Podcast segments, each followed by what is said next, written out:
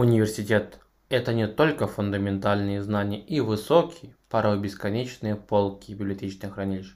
Это, конечно, еще и люди, которые и с которыми история университета обретает свои видимые черты. Начиная с жаркого лета 2021 года, мы предлагаем слушателям серию подкастов с известными российскими и зарубежными учеными в рамках проекта «Открытый университет». Открывайте университетские двери большую науку вместе с нами. Всех приветствую. У нас снова очередной подкаст в рамках открытого университета Мсал Next. И сегодня у нас в гостях Ирина Константиновна Хлескина. Она доктор биологических наук по специальности генетика, а также заслуженный профессор Российской академии наук.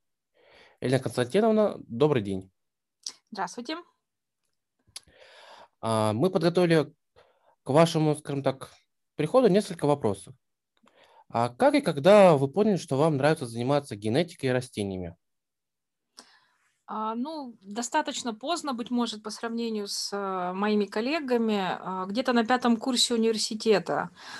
А, вот. А, я а, специализировалась по направлению биология в Новосибирском госуниверситете, где изначально подход к биологии был не классическим, скажем так, а, курс для биологов а, начинался с большого разнообразия и объемных таких курсов по математике, по физике, по химии, затем молекулярная биология. Вот.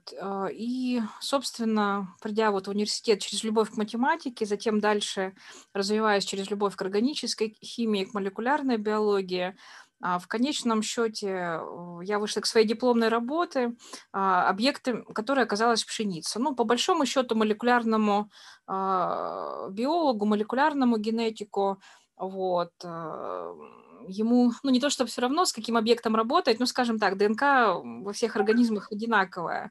Вот. Тут мне достался растительный объект, и оказалось, что растения, конечно, очень увлекательны, они сложны, особенно пшеница. У нее оказалось, ну, для себя сделала такое открытие на пятом курсе, невероятно сложный э, геном, очень интересная эволюционная история э, рода тритикум, который включает все пшеницы. Вот. И вот постепенно вот эта вот э, любовь э, к генетике растений, она выросла таким вот образом, в общем-то, фактически от э, математики, от других естественных наук. Угу. То есть вы не жалеете о том, что именно на пятом курсе вы стали заниматься генетикой? Нисколько.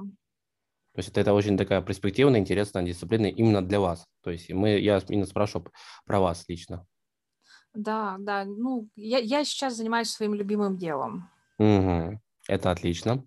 А тогда вот а почему именно на пятом курсе? То есть вы до пятого курса думали, возможно, или присматривались другим направлениям?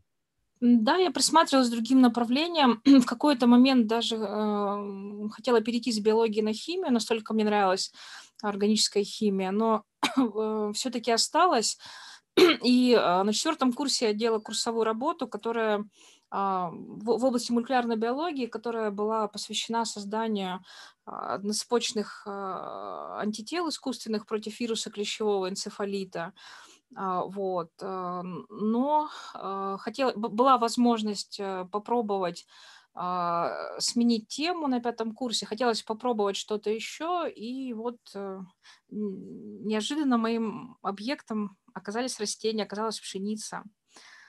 Вот. Похожие методы работы, и, честно говоря, на пятом курсе, даже на первом курсе аспирантуры, собственно, я даже не видела саму пшеницу, я работала с э, ДНК, линии пшеницы с уже выделенной ранее ДНК, а, изучала а, различные последовательности в геноме пшеницы, а, секвенировала. Вот. Э, только, по, только позже, позже уже на старших курсах Э, аспирантуры, а, скажем так, в экспериментальную работу были включены и методы полевой оценки. И а, мне очень нравится, что работа, ну, генетика вообще она сейчас как бы в центре всей биологии, даже в центре междисциплинарных исследований. Mm-hmm. Вот. И она очень разнообразна, и там кто-то работает э, с, с биологическим материалом человека, кто-то работает с а, микроорганизм, микроорганизмами, с, там, с патогенами, с полезными. Везде есть такая своя специфика работы, вот, но везде есть, что называется, своя работа в полях, ну, не в прямом смысле, да, имеется в виду, да, кто-то там в, в клинику выезжает, собирать материал, вот. Э, мы в прямом смысле выходим в поля для того, чтобы а, собирать материал, э, изучать а, то разнообразие видовое, внутривидовое. Ну, определенные свойства да, да, проявляется внешне, да, так сказать, в поле нельзя заглянуть в геном, вот, а дальше уже сочетаем это с э, лабораторными методами исследования, вот, и вот такая работа, она как бы немножко приближенная к Земле, да, у генетиков растений, она, если честно, дает достаточно много такой заряд бодрости, энтузиазма, вот, и я, ребята, когда приходят, э, часто тоже, ну вот по понаслышке, да, сейчас методы генетического редактирования, еще что-то самое такое в тренде, приходят, а, по сути, заниматься лабораторной работой, а, вот, и для начала не представляют себе, что им придется выходить в поле, вот. Но вот мы ребятам объясняем, что пока свой объект вы через свои руки не пропустите, да, вот не, не будете наблюдать и участвовать а, в процессе ухода за растениями, наблюдать за их развитием, вот, то, в общем-то, для вас а, очень, очень многие важные вещи будут абстракцией. Вы будете, скажем, изучать ген скороспелости, но или э, ген продуктивности каких-то растений, но с трудом себе будете представлять, а как вообще это выглядит, как измеряется. То есть это нужно знать. Вот. И, такая, такая и, практика, как для, для студентов. Да, да, и, и э, ребята, нет, ну, есть ребята, те, кто так и не выходят в поле, да, например, сейчас очень модное направление биоинформатика растений, а есть те, кто даже и в лаборатории, что называется, не стоят с пипеткой, не работают с базами данных нуклеотидных последовательностей, тоже очень важная, интересная работа, вот, но я за то, чтобы э, будущий ученый, молодой ученый, а, он воспитывался, скажем так, имел достаточно широкое представление о, о поле деятельности. Вот. Пусть он не будет постоянно выходить в поле, но хотя бы в рамках практики он должен это пройти, понять, вот. будь то биоинформатик, молекулярный генетик, а, с объектами нужно быть знакомым. Это очень важно. Угу. Спасибо. А вот в 2010 году вы стали победителем конкурса «Лореаль. Женщина науки». Можете, пожалуйста, рассказать э, маленькую предысторию о вашем проекте, который вы представили на конкурсе?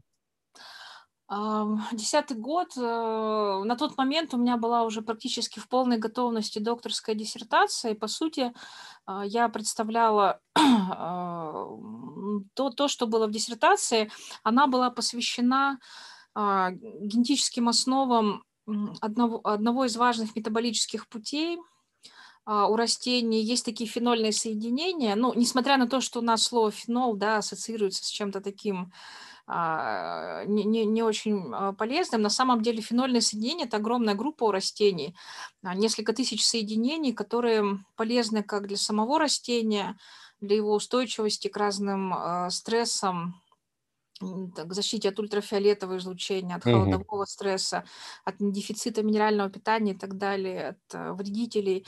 Вот. Э, заканчивая тем, что а, в культурных растениях, а, растениях продовольственного назначения определенные вещества, накапливаясь, они, являясь, скажем, антиоксидантными, биологически активными веществами, они еще и полезны для диеты человека.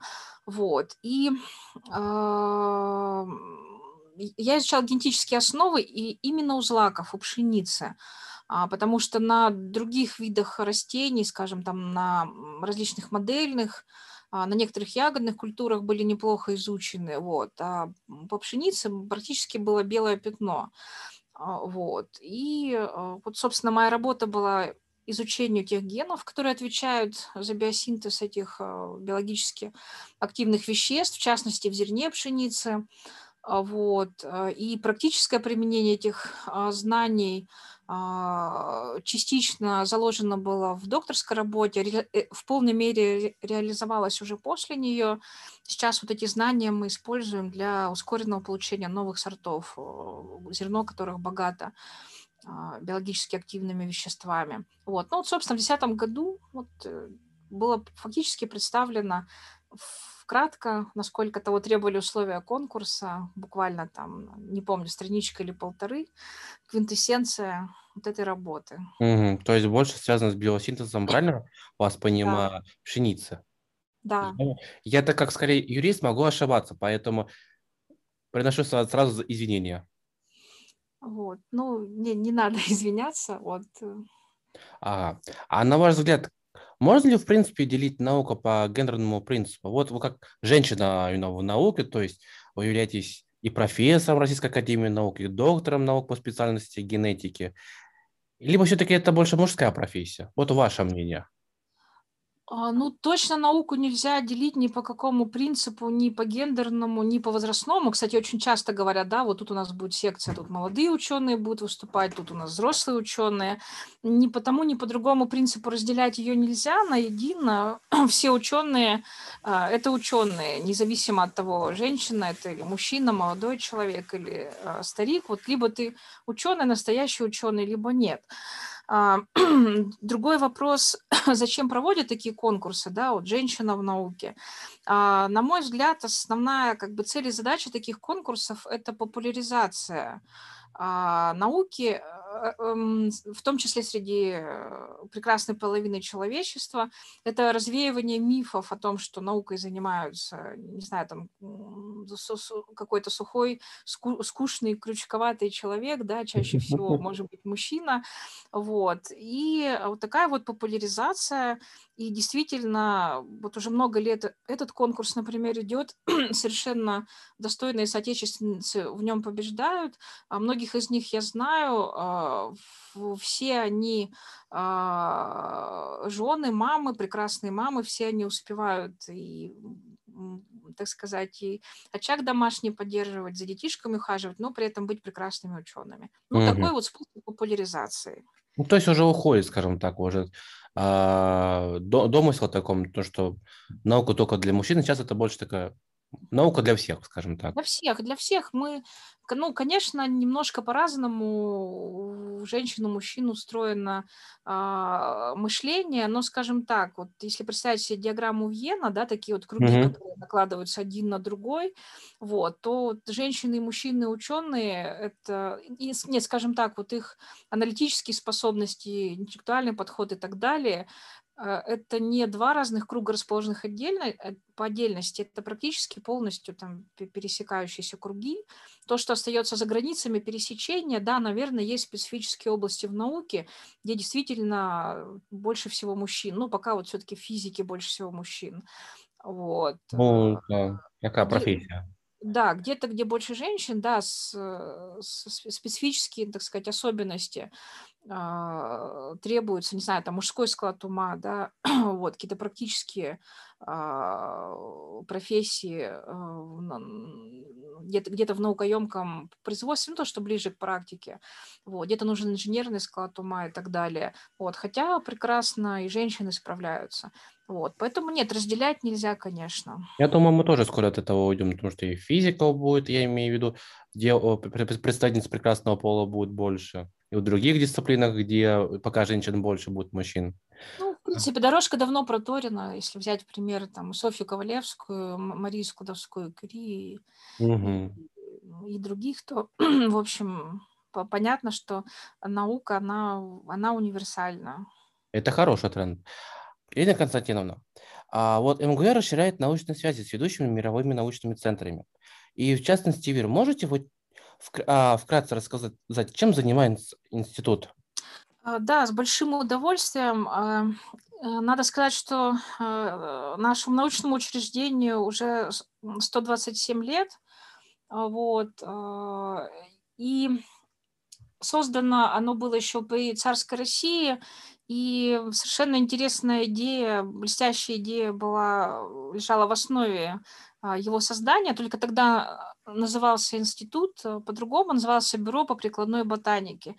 Ам, Впервые в истории России, ну, может быть, и не только России, а, пришло, будем так говорить, управленцам а, пришла в голову идея соединить высокую науку, а, фундаментальную науку, а, ботанику, соединить с реальным сектором экономики.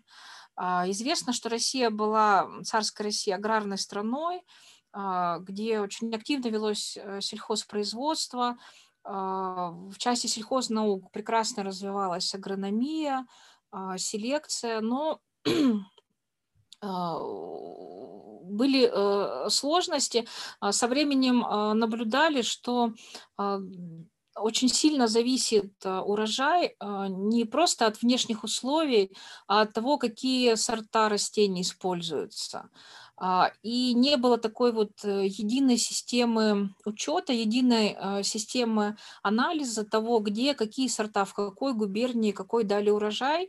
Вот. И получалось, что на одни и те же грабли каких-то неудачных селекционных достижений а, наступали, так сказать, то в одной губернии, то в другой. И пришла идея сведения о сортах систематизировать, но было понятно, что это Этим должны заниматься не а, ученые в области сельхознаук, не агрономы, а именно ботаники. Ботаники, которые а, исходно занимаются таксономией, классификацией, а, такого вот рода очень точным учетом флоры. В данном случае надо было заняться культурной флорой. И первые директора бюро, они были приглашены из императорского ботанического сада. Вот. И вот этот э, учет того, что возделывается, и вместе с учетом а, начался сбор. Сбор самых ценных образцов, это положило начало созданию коллекции, а, которой сегодня владеет институт. Но, конечно, колоссальный прорыв был сделан после 1920 года, когда директором стал Николай Иванович Вавилов. Вот. А, он, а, вот этот процесс по сбору самых ценных образцов для селекции, для будущей продовольственной безопасности, он развернул в мировом масштабе вместе со своими соратниками а, около 200 экспедиций они совершили по всему миру, по всем континентам, кроме Антарктиды. Была собрана колоссальная коллекция, сегодня в ней больше 30, 320 тысяч образцов, которые относятся к 2000 видов. Вот. И институт эту коллекцию, во-первых, хранит, хранит, но хранит ее не как что-то хранят в музее, да, а, сохраняет, естественно, в живом виде, то есть а, все а, семена, саженцы растений сохраняются так, чтобы можно было через 10, через 20, 30 лет вернуться к какому-то сорту, иметь его, так сказать, в живом виде, включить в селекционную программу, откуда мы знаем, да, что включать, что передавать селекцентрам, откуда селекционные центры и университеты знают, что у нас, какие образцы заказывать из этого множества. Вот. Для этого ведутся исследования, исследования междисциплинарные, а, ботанические, генетические, биохимические, а, очень активно химики с нами а, сотрудничают сейчас. Химия растительного сырья – это очень модный, очень важный тренд для разных отраслей промышленности, не только для пищевой промышленности. А, вот. Э, и а, очень активно сотрудничают те, кто занимается анализом генома, биоинформатики. А, вот. По сути, все мы такой вот огромной междисциплинарной командой, часть которой внутри института, часть это наши партнеры, другие научные учреждения. Мы занимаемся изучением мирового разнообразия, которое хранится, поддерживается в нашем институте. И э, эта коллекция – это такой краеугольный камень продовольственной безопасности он лежит в основе цепочки. Да? По цепочке дальше идет селекция, создание новых сортов, дальше семеноводство, сельхозтоваропроизводство, переработка. Собственно, а, все, что мы едим, в том числе, когда мы едим животную пищу, не забываем, что а, животных надо было накормить кормами, а это тоже да, растения. Вот. И отчасти то, что мы на себе носим, отчасти то, за счет чего мы э, ездим, летаем, отчасти а, а, ну, другие какие-то да, продукты промышленного производства так или иначе связаны с растительным сырьем. Mm. То есть продбезопасность плюс еще вот частично технологическая безопасность и независимость. Значит, эти все вопросы, этими вопросами занимайтесь.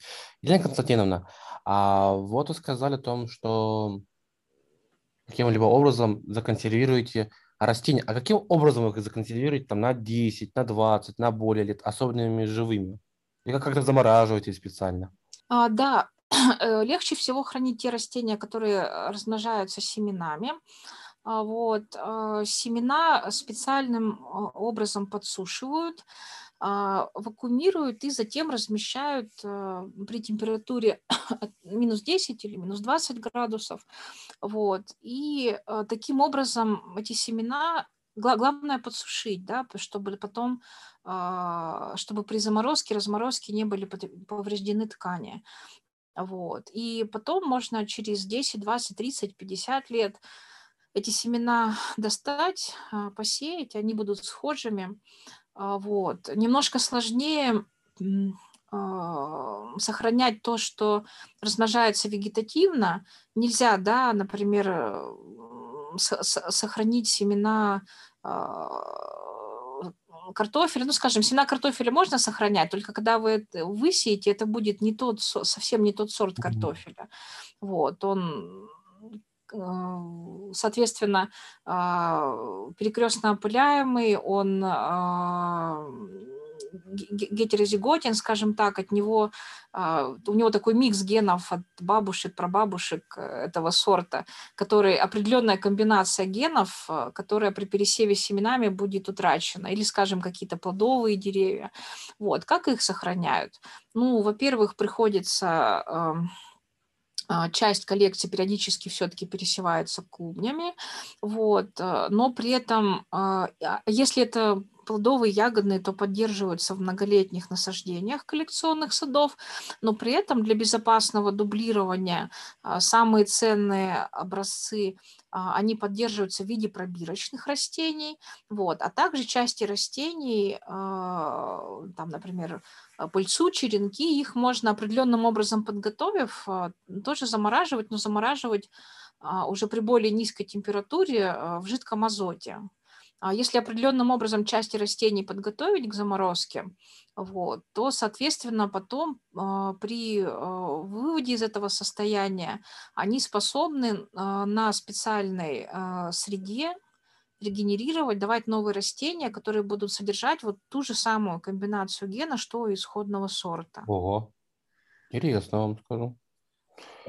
Не знал, не знал, что такое существует, даже то, что замораживают растения. Думаю, пока это что-то такое в фильмах происходит.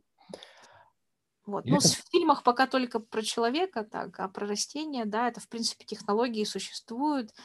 Вот. Это, конечно, целое искусство. То есть, когда люди знакомятся с этими э, методами поверхностно, им кажется, о, здорово, можно бросить в жидкий азот, потом достать.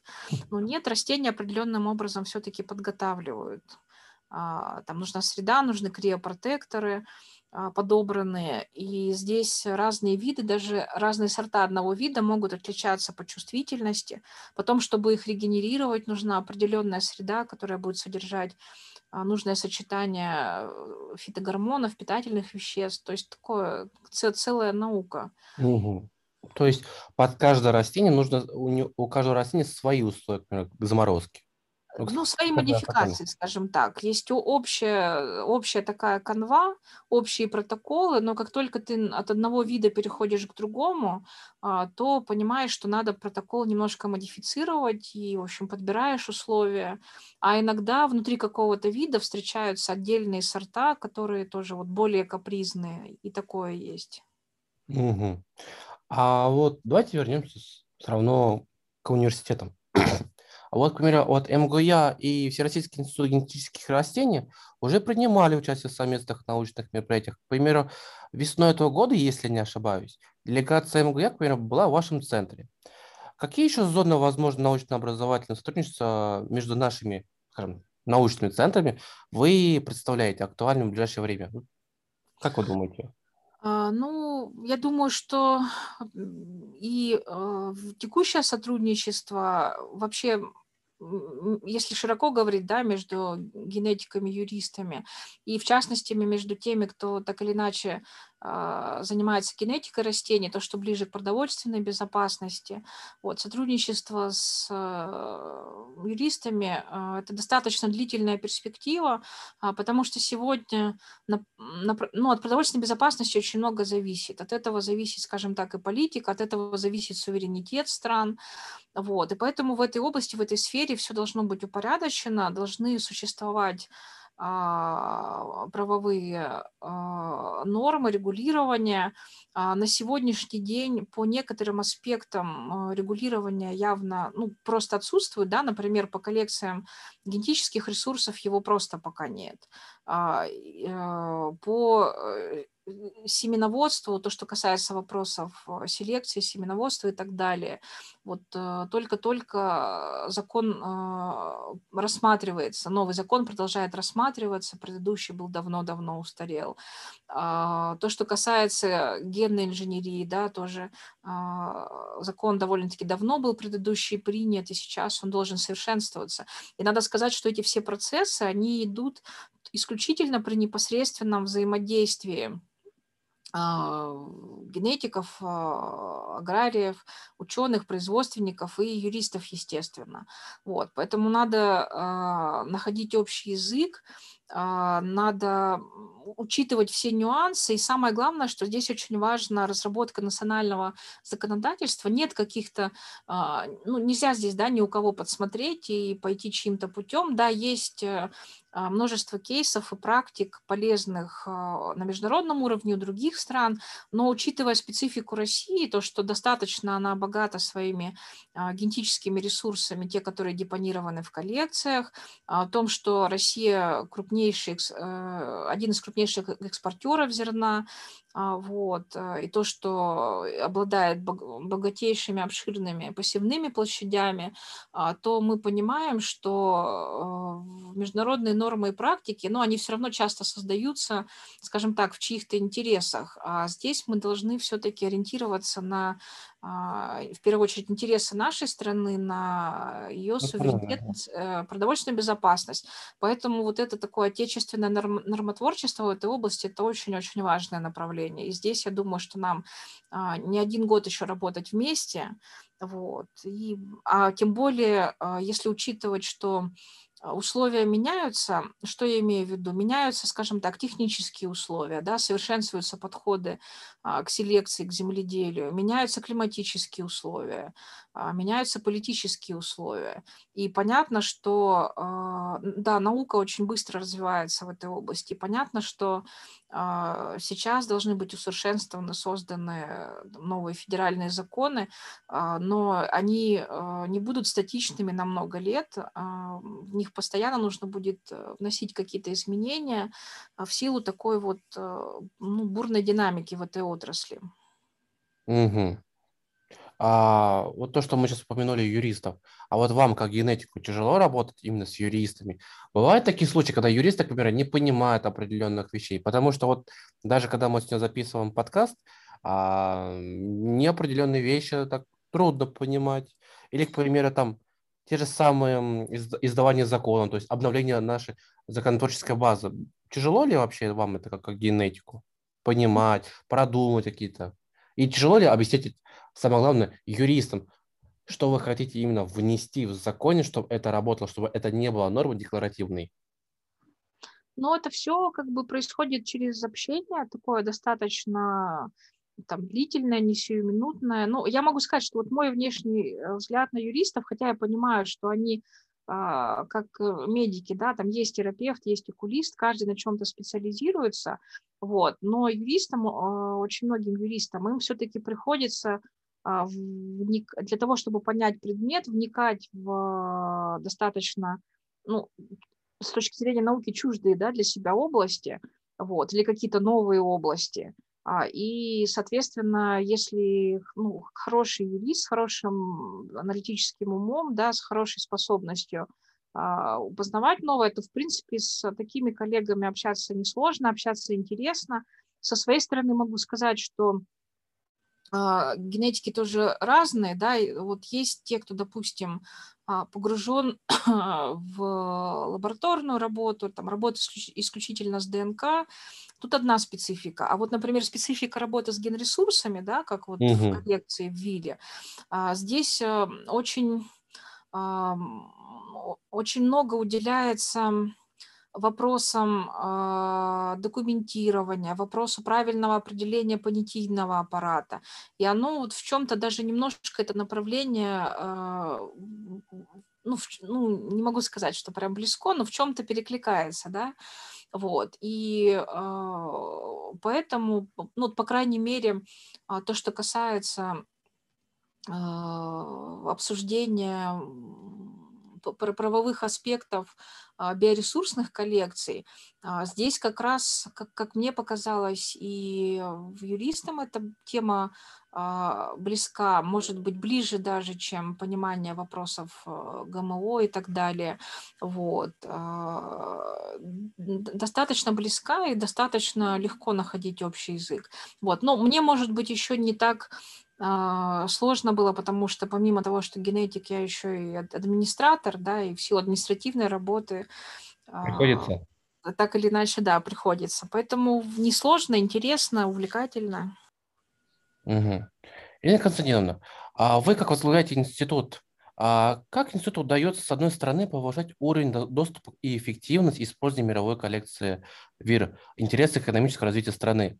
Потому что, как мне кажется, есть другая страна, которая пытается выкачать этот ресурс, скажем так, не в интересах импортозамещения, а ради своих корыстных целей. Действительно, вопрос э, сложный, как раз вот в этом аспекте нам а, не хватает, и было бы легче, если бы уже были определены все правила, да, существовали а, утвержденные сверху правовые нормы, по, и в том числе по доступу коллекции. А, вопрос не праздный. Вопрос не праздный, потому что а, в зависимости от того, кто будет иметь этот доступ, как говорится сейчас, у кого в руках коллекция, то есть исходный материал для селекции, у того будет приоритет а, и в создании конкурентоспособных селекционных достижений в завоевании аграрного рынка.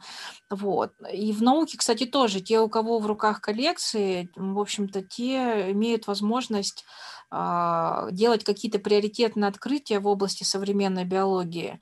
Потому что ну, сегодня в силу глобализации, скажем так, достаточно широко всем открыты всевозможные базы данных информационные, биологические. А, и если ты будешь пользоваться открытыми ресурсами доступными, ну, в первую очередь информационными, uh-huh. да, или какими-то а, модельными растениями, то у тебя либо должна быть какая-то сверхидея, чтобы ты приоритетное какое-то открытие сделал, либо супер какие-то инструменты новые, вот. А, а в противном случае, что бы ты ни начал делать, э, не знаю, там еще 20 лабораторий в мире будут делать то же самое. А, но вот когда у тебя есть коллекция, когда у тебя есть уникальный генетический материал, вот, соответственно, у тебя есть возможность э, открыть какие-то новые гены. Это будут э, гены мишени для селекции, которые позволят создать конкурентоспособные сорта. А, вот.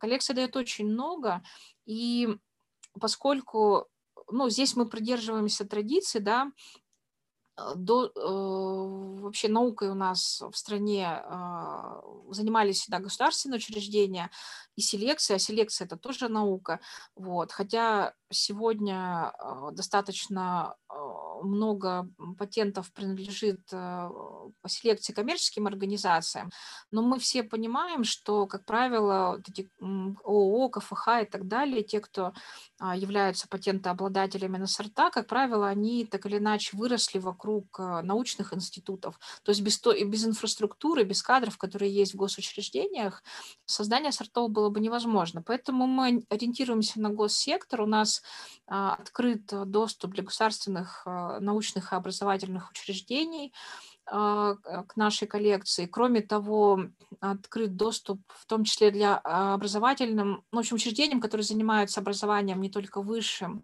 но и средним, и также просветительской работой. Вот. Если говорить э, о коммерческих организациях, то ну, здесь вопрос достаточно сложный, коллекция для них а, не открыта. Насколько это положительно или отрицательно влияет на экономику, на экономику страны.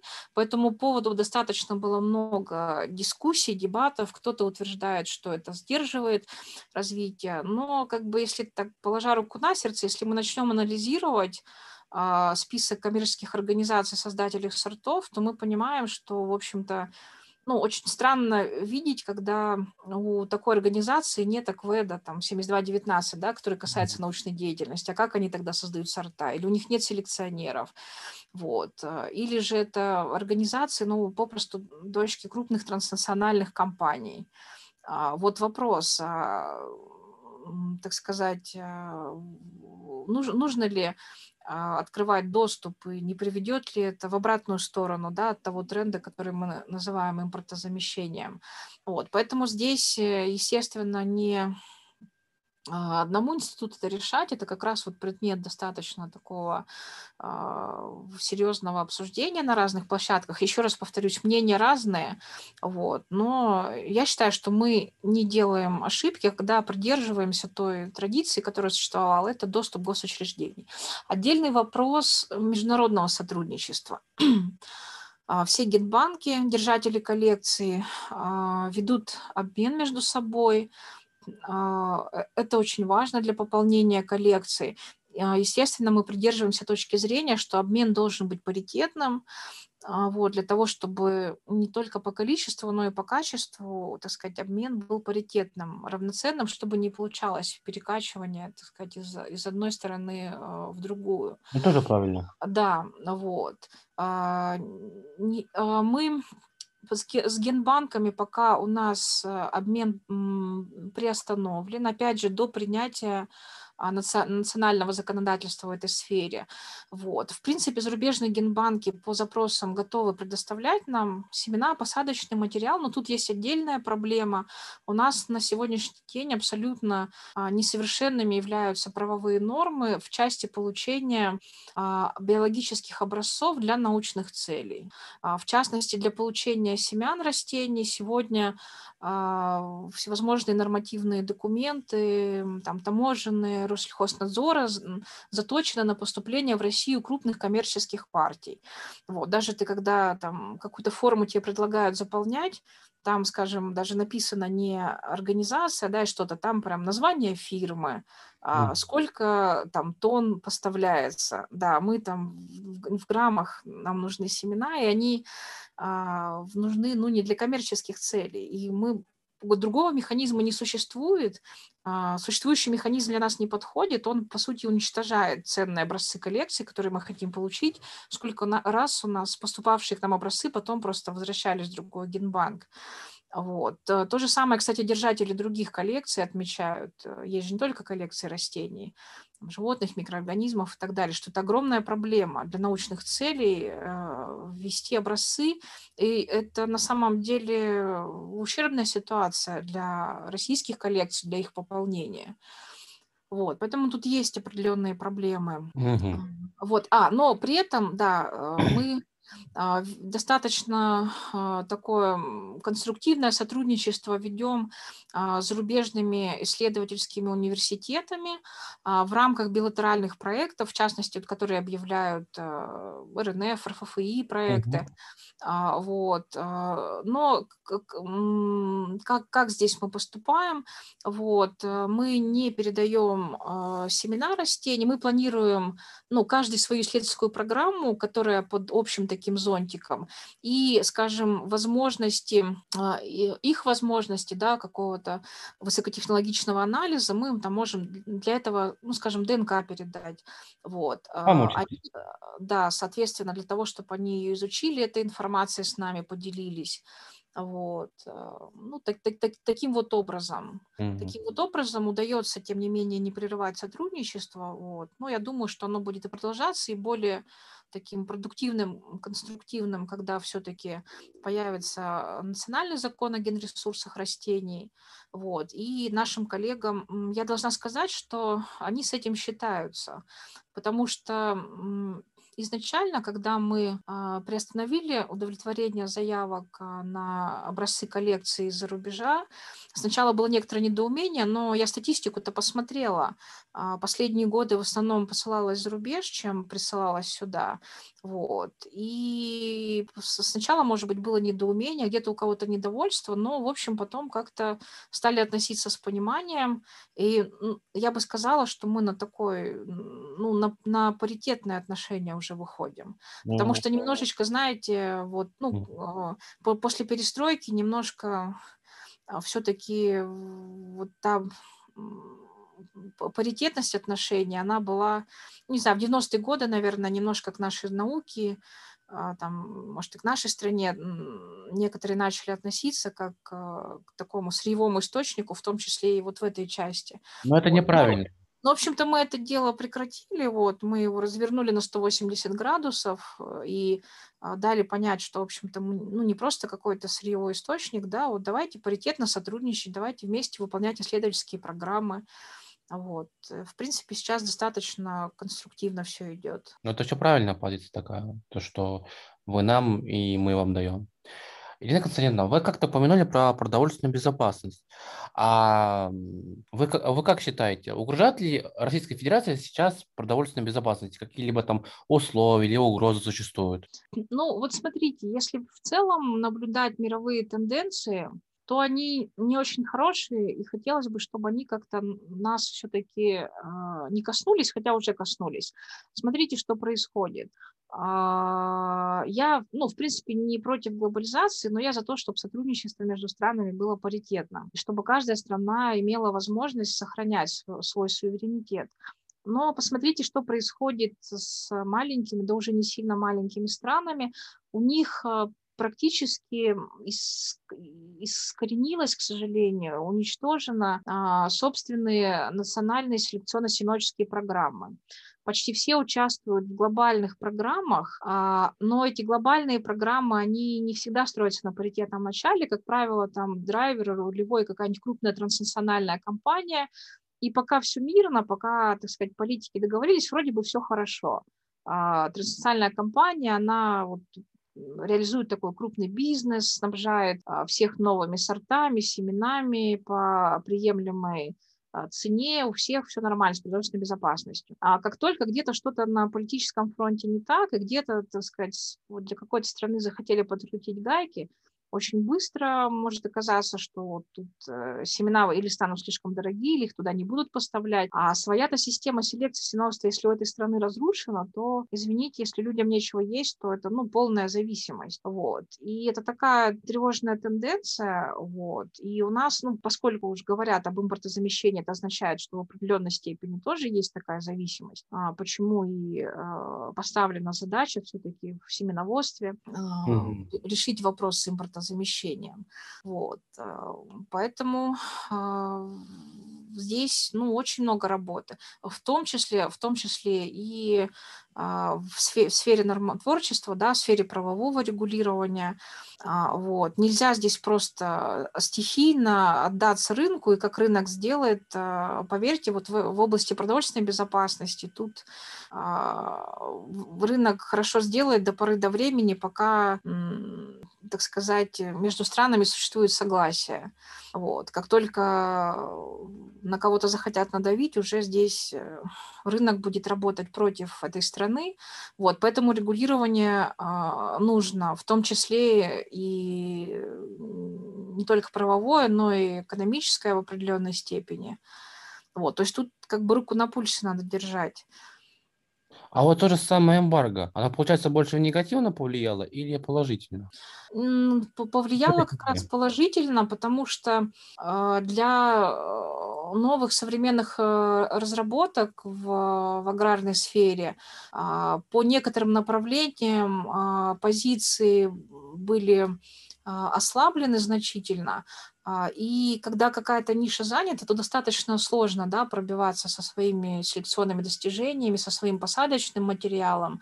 И эмбарго, отчасти, кстати, пандемия тоже а, повлияло и способствовало тому, что немножечко вот это интенсивное толкание на а, рынке селекции семеноводства чуть-чуть оно ослабло, и э, нашим селекционерам, семеноводам им удалось э, часть, начать как бы рынок отвоевывать. Это, это повлияло неплохо. Я так скажу, что область, конечно, все равно должна быть конкурентной, потому что если она совсем не конкурентна, тогда а, ну, и не будут заинтересованы создавать лучшие селекционные достижения, да, будут где-то какие-то средненькие пытаться реализовать, это для развития не очень хорошо. Конкуренция должна быть, но она должна быть здоровой. Она должна быть здоровой, и мы понимаем, что сегодня а, в чем особенность рыночного регулирования, что а, не так много, как оказывается, значит, а, действительно достойный а, уровень и показатели какого-то сорта, да, селекционного достижения, сколько та маркетинговая политика, которая вокруг него выстраивается, а, вот. Большая часть денег тратится на маркетинг. Это то, чем не сильны наши селекционеры, семеноводы, и несправедливо очень часто оказываются хорошие э, достижения э, отодвинуты просто потому, что их там не умеют продвигать, э, распространять и так далее. Может быть, наших специалистов не сильно этому учили. Вот. А, ну вот как раз ситуация, когда а, конкуренция спадает из- из-за эмбарго, да, или из-за пандемии, еще каких-то причин, то тогда есть возможность как раз вот лучшие селекционные достижения все-таки продвинуть. Это, это хорошо сказывается. Угу. Ну, это такой вопрос был весьма интересно, потому что многие считают то, что больше не отрицательно. Вот вы, например, сейчас привели положительные стороны. А о этих положительных сторонах мало кто задумывался, особенно юристы. А вы как, как думаете, а продовольственная безопасность, как вообще обстоят с ней в других странах? Ну вот, в принципе, я немного коснулась этого вопроса, да, вот э, то, что это тесно переплетено с суверенитетом, и там, где, казалось бы, на полках э, хватает продуктов, и даже поля э, засажены всевозможными растениями, а если там нет э, собственной селекции семеноводства, то тогда это угроз, реальная угроза продовольственной безопасности, То есть... которая просто может, как холодный ушат, да, вот так в любой момент. Перекрыли поставку семян, и все. Из, из чего а, будут выращивать. Дело в том, что сегодня еще ну, даже не сегодня, я бы так сказала, до какого-то момента вообще селекция э, в мире это был по большей степени государственный сектор. Хотя традиционно существовали частные компании небольшие, которые выводили сорта. Почему? Потому что в основном а, выращивались именно сорта. Сорт это что? Сорт это когда можно из а, вырастив товарную продукцию, в принципе, Э, взять семена и без э, большого усерба часть семян использовать дальше для посева. То есть ты независим от селекционера. Ты сельхозтоваропроизводитель, ты не зависишь от селекционера. А, вот. Мгм. А, но, но, а, ну, может быть, слышали, ну, по крайней мере, это в школе вроде бы до сих пор всем рассказывают про такое явление, как гетерозис, гибридная мощь, когда у многих а, видов растений, как оказалось, особенно те, которые биологически устроены так, что они перекрестно опыляются, да, растение само себя не опыляет. Если принудительно начать опылять растения, проделать это несколько поколений, то они становятся такими чахлыми, впадают в инбредную депрессию, так называемую. А если потом между собой скрестить разные сорта, ну, такую вот удачно подобранную комбинацию, то получатся гибриды F1, так называемые, а, очень мощные, продуктивные, с выровненными там плодами или клубнеплодами. А, вот более мощные, чем даже исходные родительские формы. Не, не те вот, mm-hmm. так сказать, в инбредной депрессии находящиеся, а самые исходные. И вот это вот называется гибридная селекция. И, ну, действительно, дело хорошее, и э, у нас в 30-е годы, ну, с 30-х годов во всех, вернее, в передовых странах, в том числе в СССР, гибридная селекция для кукурузы, потом для подсолнечника, для а, овощных культур. Но э, помимо того, что это как бы хорошее дело вообще для сельского хозяйства, это э, оказалось очень привлекательным инструментом для коммерческих э, структур, потому что до того момента э, бизнес, он ну, не смотрел на селекцию. Ну что, ну вот сейчас я создам, а потом это все будут сами себе фермеры размножать, и у меня не будут покупать. А с гибридами по-другому. Если ты хранишь в секрете вот эти родительские формы и продаешь э, семена F1, то если фермер э, вы, ну, вырастет прекрасную товарную продукцию, но если он часть семян оставит в следующем году высеет, у него он того результата не получит, да, будет э, по законам Менделя расщепление, и, так сказать, так сказать, все, нормального урожая не будут, будут такие разномастные растения, вот, и быстро усвоили, что таким образом можно а, контролировать рынок, а, при помощи гибридов, а, вот. И, соответственно, гибридная селекция, вот с, с развитием гибридной селекции очень быстро стала коммерциализовываться. И мы наблюдаем, как в разных странах просто приватизировалась э, селекция в связи с этим. Вот. Но при этом надо сказать, что по самым важным культурам а, в некоторых странах приватизация до сих пор не произошла. Например, а, Канада, в Канаде до сих пор и э, ну, в Штатах частично, частично там не приватизирована селекция некоторых зерновых культур.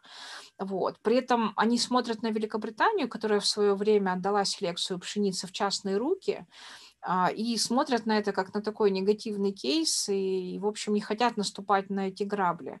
Вот. Ну вот, если интересно, могу в двух словах рассказать, что произошло Да-да-да. в Британии.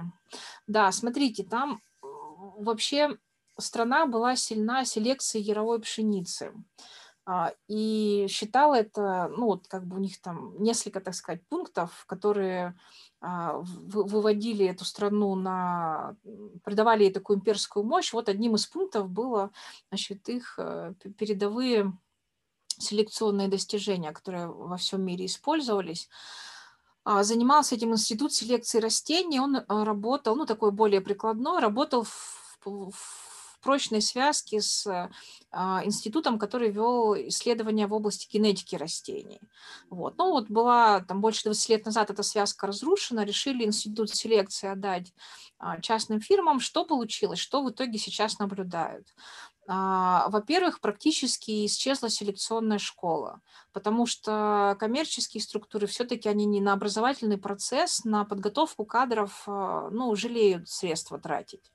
Вот, по сути, разрушилась селекционная школа. Дальше разрушилась связка с генетиками, вот, потому что генетики – это госучреждения, а, они, в общем-то, быстро поняли, а зачем им заниматься генетикой пшеницы, с них там требуют публикации и так далее, им легче заниматься генетикой модельных растений, рабидопсисом, они а, быстрее будут публиковать а, статьи, вот. Вот эта связка нарушилась. Потом сейчас выясняется, что сорта, которые создаются, они гораздо менее разнообразны, то есть утрата генетического разнообразия в полях – вот, естественно, они уже не такие конкурентоспособные.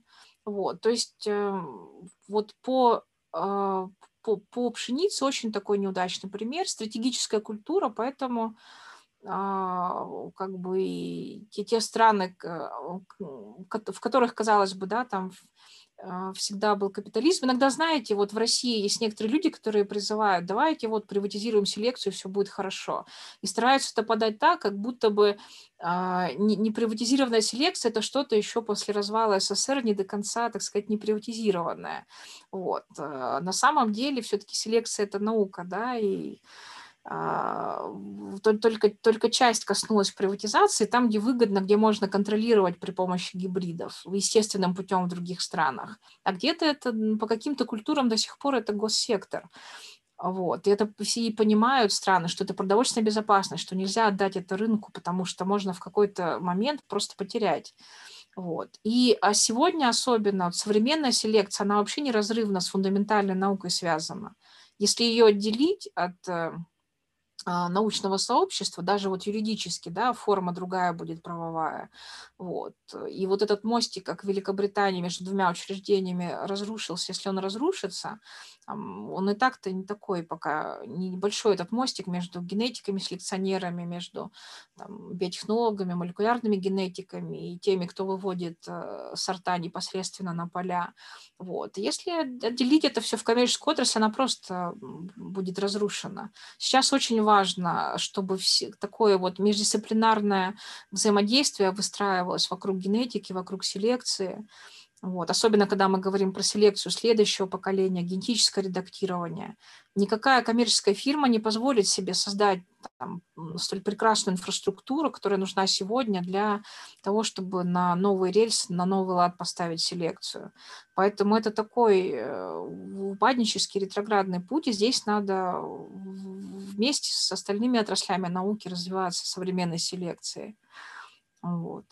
Я думаю, то, что это будет все равно развиваться, потому что сейчас именно такая, скажем, хайповая тема генетика, и особенно даже в нашем подкасте мы упоминаем такие интересные темы, которые раньше никто не задумался. Ирина Константиновна, а как вы оцените развитие генетики в части растений в России и в других странах? Ну, что бы вы лично там поменяли, улучшили, убрали? Вот ваше личное мнение, скажем, такой теоретическо-практический вариант. Ну вот чтобы я не стала менять, да, сейчас, э, ну, тоже в силу, опять же, э, общих проблем во всех странах, в силу э, экономии пытаются где-то как-то подрезать фундаментальную науку, да, если там в ближайшие 3-5 лет не принесешь практический результат, то, в общем, эти направления закрываются. Вот. Такие перемены, на мой взгляд, они неправильные, потому что без, без фундаментальной науки ну, не будет дальнейшего развития, понимаете? Вот э, когда мы сегодня спрашиваем у тех, кто в реальном секторе экономики, а, интересуемся, вот что для вас интересно, давайте мы попробуем, так сказать, а, плясать от вас, какие нам вести исследования. Но те, кто в реальном секторе экономики, максимум, что они могут, это озвучить то самое, то передовое, что уже есть они не могут там прогнозировать наперед, да, а, это, это может рождаться только в научных исследованиях. А, и если закрыть э, вот самую ну, такую фундаментальную часть науки, оставив только прикладную, только то, что можно быстро превратить в патент, ну, тогда не, не будет возможности для дальнейшего развития отрасли, потому что мы уже там через 3-5 лет столкнемся с тем, что неоткуда брать новые идеи, не будет э, неоткуда брать новые направления, мы будем топтаться на месте. Вот, поэтому вот это очень важное, то, что традиционно в науке было, это э, возможность э, ну, исследовательского творчества. Понятно, что оно, естественно, должно опять же, идти не как-то там самостийно и стихийно, оно должно идти в рамках госпрограмм, но эти госпрограммы должны содержать такой вот э, изрядный блок фундаментальных исследований для того, чтобы лучшие умы, да, там самые талантливые исследователи а, могли делать то, что в практику войдет не через 3-5, но критичным окажется через 20 лет, скажем, да, для практики, или даже через 50. А, вот. Э, это касается, наверное, всей науки, но это особенно касается генетики. А, чтобы я а, улучшала, да, какие есть э, вообще трудности, ну, объективные трудности с научной точки зрения. Когда мы говорим про улучшение сортов при помощи знаний генетики, вот, э, и когда мы говорим про генетические технологии, про редактирование сегодня, мы понимаем, что вот эти методы, они затрагивают улучшение только по части признаков. А, признаки, которые контролируются одним или несколькими генами. Но есть количественные признаки, те, которые контролируются сотнями генов.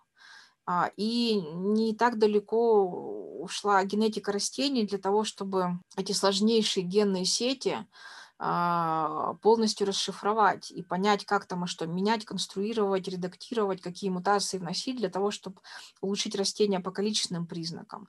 То есть улучшение по количественным признакам – это пока вот прерогатива главным образом классической селекции. Сейчас к ней подключают геномную селекцию растений, вот, но пока это все равно, скажем так, бета-версия для некоторых избранных культур. А, и но вот именно а, количественные признаки, они в том числе э, большую роль будут играть в адаптации к неблагоприятным условиям окружающей среды.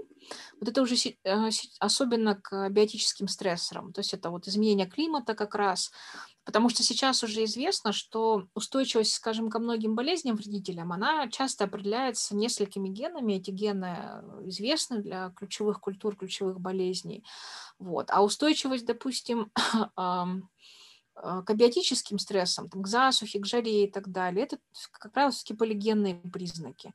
То есть такие вот пока менее изучимые, изученные, которые а, сложнее отрегулировать, ну, будем так говорить, в лаборатории, да, при помощи компьютера, при помощи экспериментальных методов молекулярной биологии. То есть здесь поле испытаний, исследования, проверка множества всевозможных там гибридов, селекционного материала и так далее то здесь от поля никак не уйти.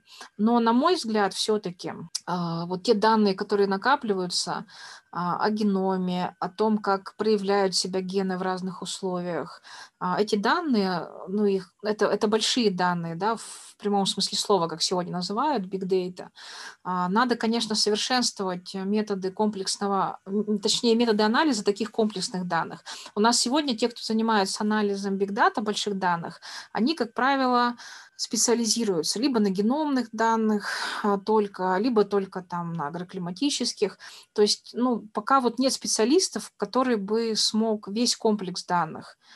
Геном, геномы растений, проявление признаков этих растений, внешние условия, а, климатические условия, чтобы мог а, вот полностью комплекс проанализировать и, скажем, взять и спрогнозировать а, на основе климатических прогнозов, а какой сорт, какой генотип сорта, какой геном у сорта должен быть через 30 лет. Вот. Вот, вот это вот одно из направлений, которое пока ну, только в перспективе просматривается, оно очень нужное, очень важное.